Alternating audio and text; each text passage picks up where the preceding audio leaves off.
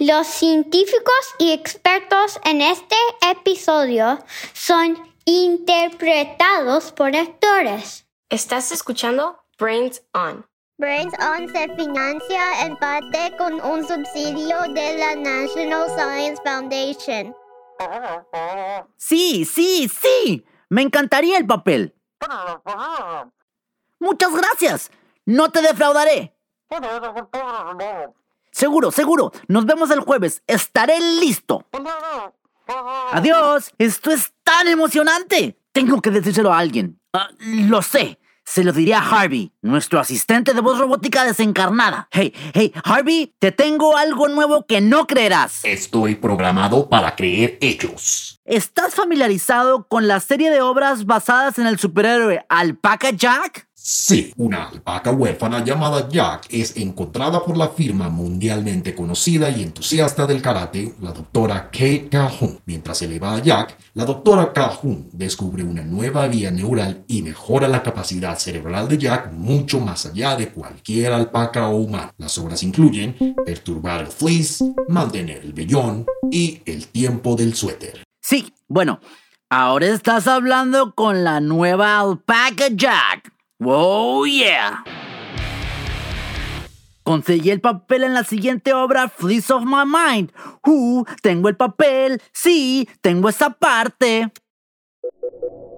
Estoy sintiendo una frecuencia cardíaca elevada. A veces, cuando me dan una nueva parte, mi circuito se sobrecalienta. ¿Quieres que llame a un médico? No, no, no, Harvey. Estoy por la luna de emoción para interpretar al Paca Jack. Mi GPS muestra que estamos en la Tierra. Her, buena esa, Harvester. Lo que quiere decir es que estoy saltando de alegría.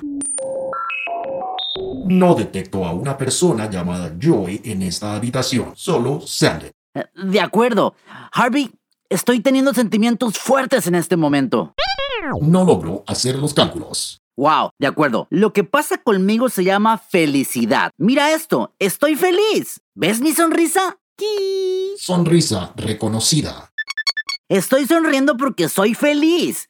Y estoy feliz porque voy a interpretar a Alpaca Jack. ¿Entiendes? La sonrisa equipara la sensación de felicidad. Información descargada. Sí, vaya. Leer a la gente no es tu fuerte, amigo. De todos modos, no puedo esperar hasta que comiencen los ensayos. Tengo que empezar a practicar mi caminata de dos dedos y, y voy a, seguir una dieta de césped. Tengo que entrar en el personaje y, y tengo que contratar a un entrenador para trabajar en mi técnica de escupir.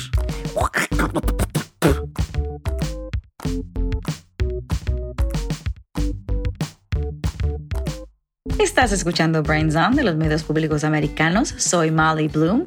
Vas a escuchar más sobre el papel de Sanden como Alpaca Jack al comienzo de los próximos episodios porque todos son parte de nuestra esperada serie sobre sentimientos. Y aquí para ayudarme con estos episodios es el copresentador Dakari de Baltimore. Hola Dakari. Hola, Este episodio es el primero de una serie de cuatro partes sobre un tema cercano y querido para nuestros corazones, cerebros y cuerpos. Sentimientos, ¿De dónde vienen? porque los tenemos. y lo que podemos hacer con ellos. Y eso es porque tienes muchísimas preguntas sobre las emociones. Hola, soy Nikita del Bronx. Mi pregunta es, ¿cómo siente la gente ciertas emociones? Mi nombre es Aiden de Topfield, Massachusetts. Y mi pregunta es, ¿qué son los sentimientos y cómo los concebimos? Mi nombre es Katie de Sterling, Virginia. Mi pregunta es, ¿por qué sentimos emociones? Lo primero es lo primero. Hablamos de sentir desde el corazón, pero no son realmente nuestros corazones lo que hace los sentimientos. Es más una cuestión de nuestros cerebros y nuestros cuerpos. Cuando ves o oyes o tocas cosas, tu cerebro te envía señales que te dicen cómo te sientes al respecto. Pero es una calle de dos vías. A veces el cuerpo también le dice a la información del cerebro. Es como si golpeas la rodilla contra la silla y tu rodilla le dice a tu cerebro, oye, eso duele, sientes dolor. Y aunque no siempre puedes ver sentimientos como alegría o ira de la misma forma en que puedes ver un rasguño o un moretón, los sentimientos todavía afectan a tu cerebro y a tu cuerpo de una manera muy real. Así que vamos a ver cómo funcionan los sentimientos en nuestro cerebro. Los cerebros hacen todas las cosas que hacen, sienten sentimientos, piensan pensamientos, mueven nuestros cuerpos con sustancias químicas llamadas neurotransmisores. Estas pequeñas moléculas son como las células cerebrales o neuronas. Ellas hablan entre sí. Le pedimos a Rafael Williams que nos llenara de moléculas que importan para la felicidad. Estudia nuestro cerebro y cómo tomamos decisiones en la Universidad de Washington. Rafael dice que algunos productos químicos son particularmente importantes para sentirte feliz. Son serotonina, dopamina y oxitocina. Rafael en realidad nos dio una obra de juego de lo que está pasando con sus neuronas y neurotransmisores cuando algo te está haciendo feliz. Una de las cosas que me hace feliz es que me encanta pintar. Esta pintura podría ser la mejor de Rafael hasta la fecha. Las pincelas por sí solas hablan mucho. Es sin duda la mejor pieza de esta temporada. Cuando termino una pintura y si mi amigo me dice, sí, es una gran pieza de trabajo, entonces mis neuronas de dopamina liberan dopamina, que es un mensajero a otras neuronas para decirle a su cerebro, hey, eso se siente bien. Antes de la liberación de dopamina, tal vez se sentía bien, pero después de que la recompensa de la dopamina, wow, se siente emocionado, motivado, probablemente quiere hacer otra pintura. Eso es genial. Y espera, eso no es lo único que sigue. También obtienes una liberación de oxitocina porque tu amigo te está diciendo que eso se sintió bien. Por lo tanto, la oxitocina, que es una molécula de unión, se libera en el cerebro. Así que la oxitocina va a hacerle sentir más cerca de su amigo. Con más confianza, más conectado. ¡Qué gran molécula! Entonces, también obtienes esa liberación de serotonina. Esos neuroquímicos, Dios mío. La serotonina es interesante porque nuestro intestino produce la mayor parte de la serotonina del cuerpo, pero tiene tal efecto en el cerebro. Lo sé, puede ser difícil fijar exactamente lo que hace la serotonina. Hace tantas cosas en el cerebro, pero parece estabilizar la forma en que nos sentimos. Es probable que Rafael se sienta bien incluso después de que termine esta conversación. Solo un trabajo increíble por ahí, neuronas, realmente increíble.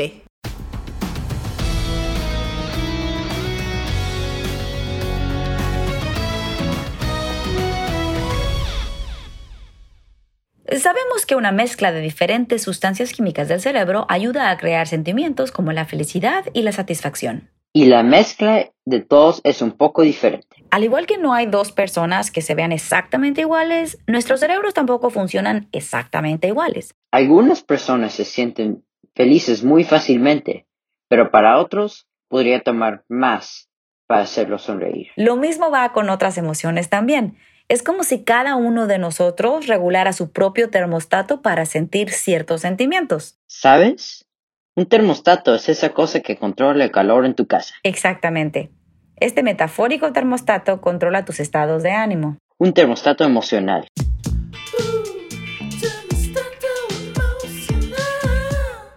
Y este termostato emocional es establecido por tus genes. No de tus pantalones. Esos son jeans con una J. Estos son genes con una G.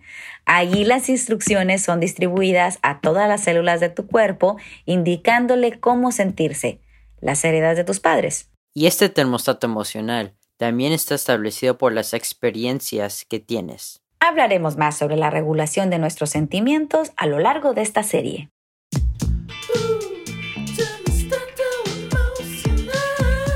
Ok, Dekari, tengo algo para ti que podría liberar un poco de dopamina en tu cerebro.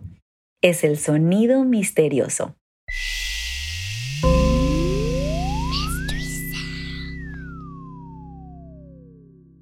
Aquí está. Suena como una campana. Definitivamente suena como algo, como una campana. Vamos a darle otra oportunidad de adivinar, a revelarnos la respuesta un poco más tarde en el show. Estás escuchando a Brains On de los medios públicos de América. Soy Tecari. Y yo soy Molly. Les pedimos a ustedes, nuestros encantadores oyentes, que nos dijeran cómo se siente su cuerpo cuando están felices. Y esto es lo que nos dijeron. Cada vez que estoy feliz, mi estómago se siente que sube y baja y realmente quiere que me mueva. Mi cuerpo se siente realmente energético. Cuando me siento feliz, siento que puedo volar. Cuando me siento feliz, me siento todo ligero, nervioso y emocionado por las cosas. Se siente como toda la energía. Es como bombearse a sí mismo. Me siento ligera como una pluma, me siento libre. Cuando estoy feliz me emociono y siento un salto de energía y siento que quiero correr. Gracias a Vera, Amaya, Bar, Amelia, Suleiman, Caleb, Katie y Randall por compartir esas respuestas con nosotros. ¿No te hace sentir bien por dentro oír todos esos sentimientos felices? Sí, también me hace preguntarme si los sentimientos que sentimos realmente cambian en el resto de nuestros cuerpos más allá de nuestro cerebro. ¿Quieres decir como si sentirse positivo puede hacer que tu cuerpo se sienta mejor? Correcto. Como cuando te lastimas, a veces algo gracioso puede hacerte olvidar el dolor. ¿Cómo nuestros buenos pensamientos afectan nuestros cuerpos? Vamos a averiguarlo. Tengo nuestro fiel rayo de Zoom. Conozco a la persona para acercarse. Nuestro amigo Che es súper positiva. Por lo general está en el gimnasio por ahí. Está a punto de anotar el punto ganador. ¿Lo logrará? Hay un saque. Che va por él y la multitud se vuelve loca. Hola, Chi. Hola, Chi. Hola, Molly. Hola, Lakari. Estoy jugando contra esta máquina de tenis. Practicando para Wimbledon, ya sabes. ¿Ese es el rayo de Zoom? Sí. Estamos tratando de averiguar cómo las buenas sensaciones afectan a nuestros cuerpos. Bueno, apunta tu rayo de Zoom hacia mí porque me siento bastante bien. ¡Wow! Tu corazón late muy rápido desde tu práctica. Tiene sentido. ¿Cómo está el resto de mí? Bueno, echemos un vistazo a tu cerebro. Wow, sus niveles de endorfinas son altos también. Tenemos esto. Estoy encima de mi juego. Sí, nunca me he sentido mejor. Me siento genial. Esos son los productos químicos naturales del cuerpo. Correcto. Las endorfinas se liberan de la glándula pituitaria en el cerebro justo detrás del puente de la nariz. Esa cosita unida al cerebro de Chi con los vasos sanguíneos y las células nerviosas es como el tamaño de un chícharo. Sí, es súper pequeño pero súper poderoso. La glándula pituitaria produce hormonas como las endorfinas y también envía mensajes a otros órganos sobre qué tipos de productos químicos se deben de producir. Las endorfinas afectan el cerebro como los analgésicos más fuertes que el médico puede recetar. Hacen cosquillas en partes del cerebro que procesan el dolor, algo así como distraerlo, para que el cerebro deje de sufrir por el dolor, para decirte que estás herido y debido a la glándula pituitaria la cosa del tamaño de un chícharo detrás de tu nariz. Precisamente porque la glándula pituitaria también dirige cómo su cuerpo libera otros neuroquímicos. A menudo está enviando otros neurotransmisores como serotonina y dopamina junto con hormonas como la oxitocina para mezclarlo con las endorfinas. Cierto, hemos oído hablar de ellos antes. Te hacen sentir feliz. Sí, cuando la mezcla de estos productos químicos es más alta, te sientes bien. Ellos te ayudan a impulsar tu sistema inmunológico para evitar que te enfermes. Oh, sí. Te ayudan a controlar el estrés y pueden mejorar tu salud mental en general. Sí, parece que me han quedado sin pelotas. Creo que hice un buen trabajo. Lo hiciste totalmente, Chi. Y ahora que estás sonriendo veo aún más endorfinas, dopamina y serotonina. ¿Qué es sonreír? ¿Puede ser que tu cuerpo envíe buenos neuroquímicos también? Así es. Solo sonreír puede desencadenar neurotransmisores de sentirse bien y puede disminuir la presión arterial y la frecuencia cardíaca de una persona. Genial. Puedo ver todo el cuerpo de Chi relajándose más. Sí, las sonrisas son mágicas, pero son contagiosas. Todos estamos sintiendo algunas vibraciones positivas. Por eso me gusta sonreír. Me ayuda a sentirme mejor mental y físicamente. Y también ayuda a otros a sentirse bien. Impresionante, fue un juego de tenis súper inteligente. Sí, siempre estoy feliz de servir a la ciencia. Gracias, Chi. Muy bien, volvamos a ese sonido misterioso. Aquí está otra vez. Antes de que tomes otra suposición, te daré una pista. Podrías oír esto en una clase de yoga. ¿Alguna idea nueva? Suena como si estuvieras golpeando algo. Definitivamente. Aquí está la respuesta. Es un tazón de sonido, una herramienta de yoga asiática, donde es lo que parece. Ese fue el señor Demian Coleman.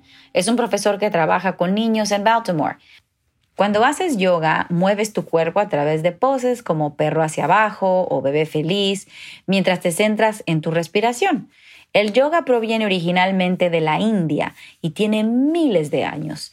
Coleman utiliza el sonido del tazón para llamar la atención de su clase y hacer que se concentren. Mi nombre es Mr. Coleman, estoy en la escuela primaria Dallas F. Nicolás y soy profesor de yoga para la escuela, el practicante de yoga y soy también de mindfulness. Y esta es, la, esta es mi clase de yoga. Todo el mundo diga amanecer. Amanecer. Este es un ejercicio de, de cuerpo entero. Lo que eso significa que es que estás trabajando todos los músculos de tu cuerpo que usas todos los días. Desde los dedos, los pies, hasta la parte superior de la cabeza. Todos respiran. Esto haciendo yoga desde la escuela media realmente impone la importancia de la conciencia propia y la respiración. Cada vez que respiras, quiero que te veas tirando tu energía positiva, como la felicidad y la alegría. Cada vez que exhalas, eh, quiero que te veas empujando cualquier energía negativa, como la tristeza y la ira. Si algo te entristece, enojado en la escuela, quizás hoy, bueno, pues exhala. Date cuenta que no está sucediendo en este momento, concéntrate en el momento presente. Lo que estamos haciendo en este momento presente es relajarnos. Me gusta porque traigo la energía y la felicidad. Y luego a veces cuando estoy triste, solo exhalo. Todo el mundo diga pose de árbol, Pose de árbol. postura de equilibrio, Postura de equilibrio. postura de montaña. Postura de montaña. Muy bien. Mi pose favorita es la pose de montaña porque cuando levantas los brazos parece que forme una montaña. Mi pose favorita es la pose de árbol. Pose de árbol. La pose del árbol. La postura de equilibrio. El último aliento, vamos a tomar juntos y respirar y exhalar. Para algunas personas, como los estudiantes de esa clase, el yoga es una manera de ponerse en contacto con sus cuerpos y sus sentimientos. Dakari, ¿alguna vez has hecho alguna clase así? Sí, cuando empecé. Cuando vi a la gente haciendo esta pose extraña, estaba como, ¿qué están haciendo? Me pareció tan raro. Cuando lo intenté, pensé que era muy divertido, así que quería hacerlo más. Entonces empezaste a tomar estas clases a través del Holistic Life Foundation, que es una organización que enseña a los jóvenes todo sobre yoga y mindfulness, y ahora eres mentor en el programa. ¿Qué tipo de clases has hecho como mentor? Hemos hecho clases para los niños pequeños. Estamos enseñando como lo básico. Luego, a medida que los niños envejecen, les repetimos más y más. Así que eres profesor. Sí, Eso es genial. ¿Puedes decirme un poco sobre lo que le dices a los niños pequeños en el primer grado? ¿Cuántos años tienen los chicos con los que estás trabajando? de 3 a 5 años. ¿Y qué les dices? Les digo que estiremos nuestros cuerpos para que no se lastimen. Luego, después de estirar, hacemos la primera pose. Este es el perro invertido. A tu propio ritmo, junta tus pies, manos y piernas. Te sientas ahí como 5 segundos. Luego, cuando exhalas, te bajas. Entonces usas tu aliento para moverte a través de estas diferentes posturas de yoga. Sí, Cuando le estás enseñando, el propósito de la clase es ayudarlos a controlar sus emociones o tiene un propósito diferente en general. ayuda con las emociones y el comportamiento. ¿Cómo crees que ayuda eso? Les ayuda a calmarse más y que no produzcan más reacciones explosivas. ¿Y tú meditas y haces yoga o solamente haces yoga? Hago ambas cosas. ¿Y te das cuenta de cuando haces eso te ayuda a controlar tus emociones? Me ayudo haciéndome una persona más tranquila. Te ayuda con tus problemas de ira y cualquier cosa en que necesitas que te ayude. ¿Cuántos años tenías cuando empezaste a hacerlo? Yo tenía cinco años cuando empecé.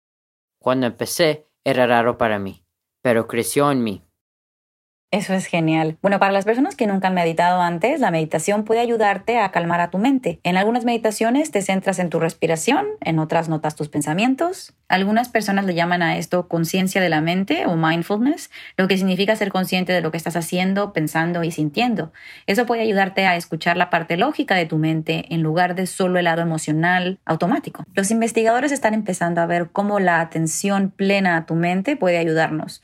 Es difícil entender exactamente lo que nos hace porque la gente y el cerebro son realmente complicados.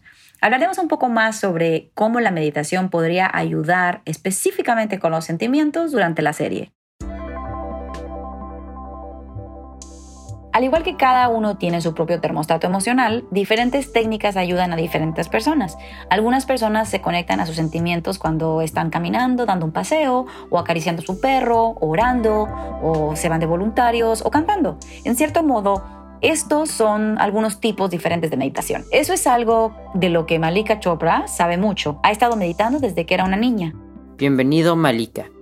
Muchas gracias. ¿Cuándo aprendiste a meditar? Aprendí a meditar cuando tenía nueve años y creo que tal vez haya aprendido aún más joven. Sí.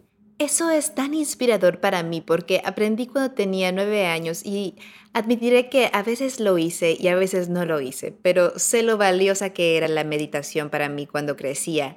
Así que eres un gran modelo a seguir para todos otros niños. Enhorabuena. Gracias. ¿Por qué deberías practicarlo cuando eres feliz? Esa es una gran pregunta porque la meditación nos ayuda en todas las partes de nuestra vida, cuando estamos felices, cuando estamos tristes, cuando estamos enojados. Así que cuando somos felices, sí podemos centrarnos en cómo nos sentimos felices. Entonces entrenamos nuestro cuerpo para sentir eso cada vez más. Así que me gusta recomendar que cuando estás feliz, te concentres en lo que estás agradecido. Piensa en más cosas por las que estés feliz y luego también siente tu cuerpo para que puedas recordar lo que se siente. ¿Es bueno tratar siempre de ser feliz? No creo que alguien siempre sea feliz todo el tiempo.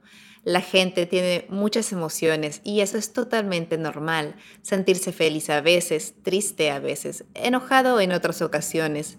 No, no creo que todos estemos siempre, siempre felices, pero hay maneras en que podemos lidiar con sensaciones tristes y enojadas para hacernos sentir mejor. En cada episodio de esta serie, Malika compartirá una meditación que podrás probar cuando estés experimentando diferentes emociones. Hoy ella compartirá una meditación para cuando te sientas feliz. Así que cuando somos felices, lo que queremos hacer es sentir eso en nuestro cuerpo y continuar el sentimiento de gratitud. Esta es una meditación muy simple para cuando estás feliz de centrarte también en lo que estás agradecido. Y recomiendo hacer esto todas las noches antes de ir a dormir o en la mañana antes de empezar el día. O puedes hacerlo tú a tu tiempo, o puedes compartirlo con tu familia o amigos, o incluso escribirlos en un diario. Es muy simple. Siéntate, pon tu mano en tu corazón y dices, ¿por qué estoy agradecido? Y tal vez surjan cosas diferentes, pero me gustaría que eligieras una sola cosa, que respires profundamente, que entres y salgas y sientas eso en todo tu cuerpo. Toma otro respiro dentro y fuera y eso es todo. Puedes continuar con tu día.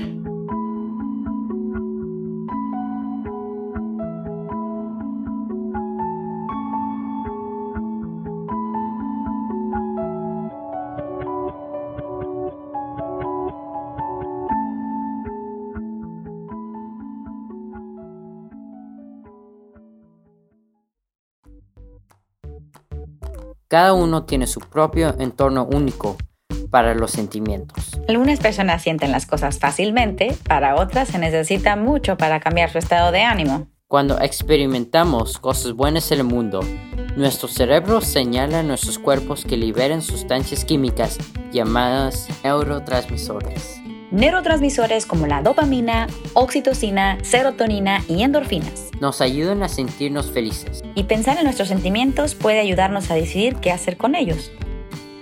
Eso es todo por este episodio de Brains On.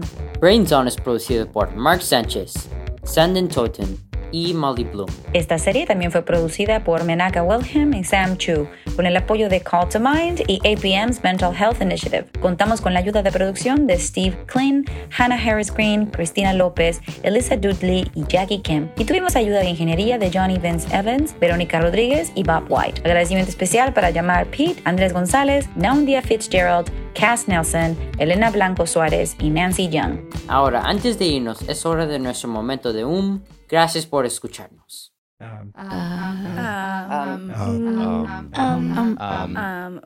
Cuando tienes nieve por primera vez, está polvoriente.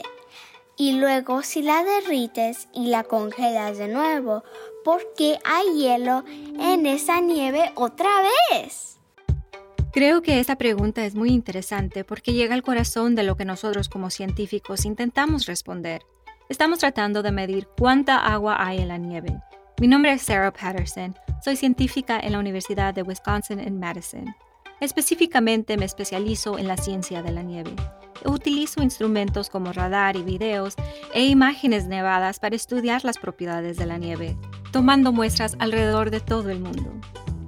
Y es interesante porque tienes esa gran observación de la nieve y dices, observo la nieve caer en forma de polvo, pero lo que realmente estás viendo es una colección de cristales pequeñas y como tienes hielo cayendo en la atmósfera, la temperatura y la humedad de la atmósfera determinan la forma de un copo de nieve.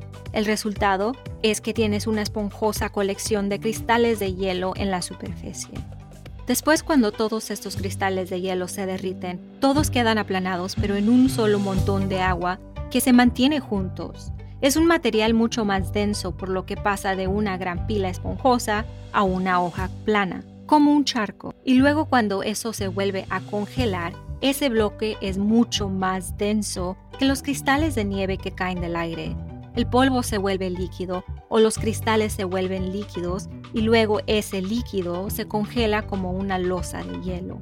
No puedes reformar estos cristales una vez ya que estén en la superficie. Tienes una tormenta de nieve que produce 10 pulgadas de nieve. Si tuvieras que derretir estos 10 centímetros en agua, tendrías una pulgada de agua. Así que pasamos de la nieve que era del 10 por 1 y llegamos al agua que viene siendo el 1 por 1. Entonces el agua se congela como un bloque de hielo que es aproximadamente el 1 por 1. Se trata del cambio de la densidad.